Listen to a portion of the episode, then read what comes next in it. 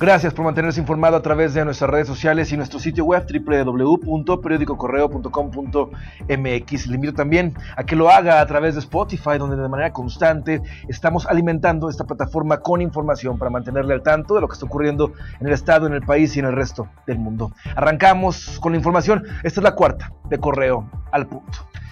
Nadia Verónica Rodríguez Zarro estudiante de la Universidad Iberoamericana asesinada la madrugada del domingo, fue despedida por familiares y amigos que claman por justicia. Después de la celebración religiosa, su cuerpo fue escoltado por las principales calles de Salamanca hasta el panteón privado donde la sepultarían. El contingente, encabezado por su novio y sus padres, vistió de blanco. El diputado panista Rolando Alcántar Rojas manifestó que el Estado debe ser contundente al castigar a los grupos criminales que pretenden aterrorizar a la población y amedrentar a las autoridades, tal como ocurrió con la explosión de un supuesto coche bomba en Celaya.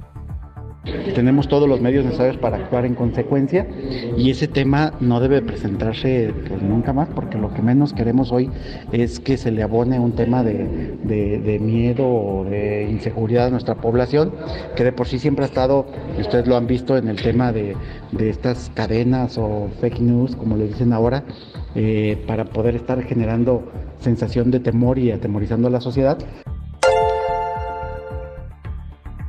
En el Congreso del Estado esta mañana fue notoria la ausencia femenina en todas las áreas del Poder Legislativo. De las 127 mujeres que trabajan en el inmueble, solo una, del Instituto de Investigaciones Legislativas, se presentó a trabajar por decisión propia. El secretario general del Congreso local, Ricardo Narváez, señaló que se tuvieron que hacer movimientos de personal para cubrir la operatividad. El personal de limpieza y seguridad tampoco se presentó a laborar luego de que el secretario de Seguridad Pública de León, Mario Bravo Arrona, comentara que se analiza interponer denuncias penales contra las personas que realizaron pintas en espacios públicos durante la marcha del 8 de marzo, el municipio lanzó un comunicado para aclarar que no interpondrá ningún recurso penal contra las responsables. La administración solicitará apoyo de Lina y la Dirección de Obra Pública para limpiar los inmuebles ubicados dentro de la zona de protección de monumentos históricos.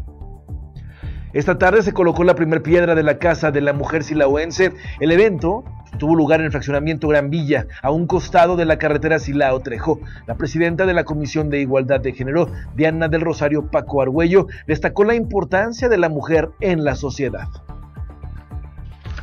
¿Qué es lo que queremos que los, los varones visualicen?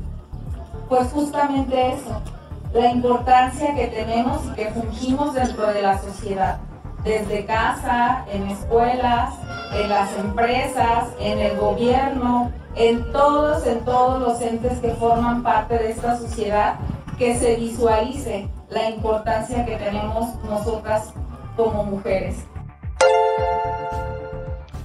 Hasta aquí la información. Por el momento le invito a que permanezca atento a nuestro sitio web y nuestras redes sociales para conocer lo que está ocurriendo en el Estado, en el país y en el resto del mundo. Hasta la próxima.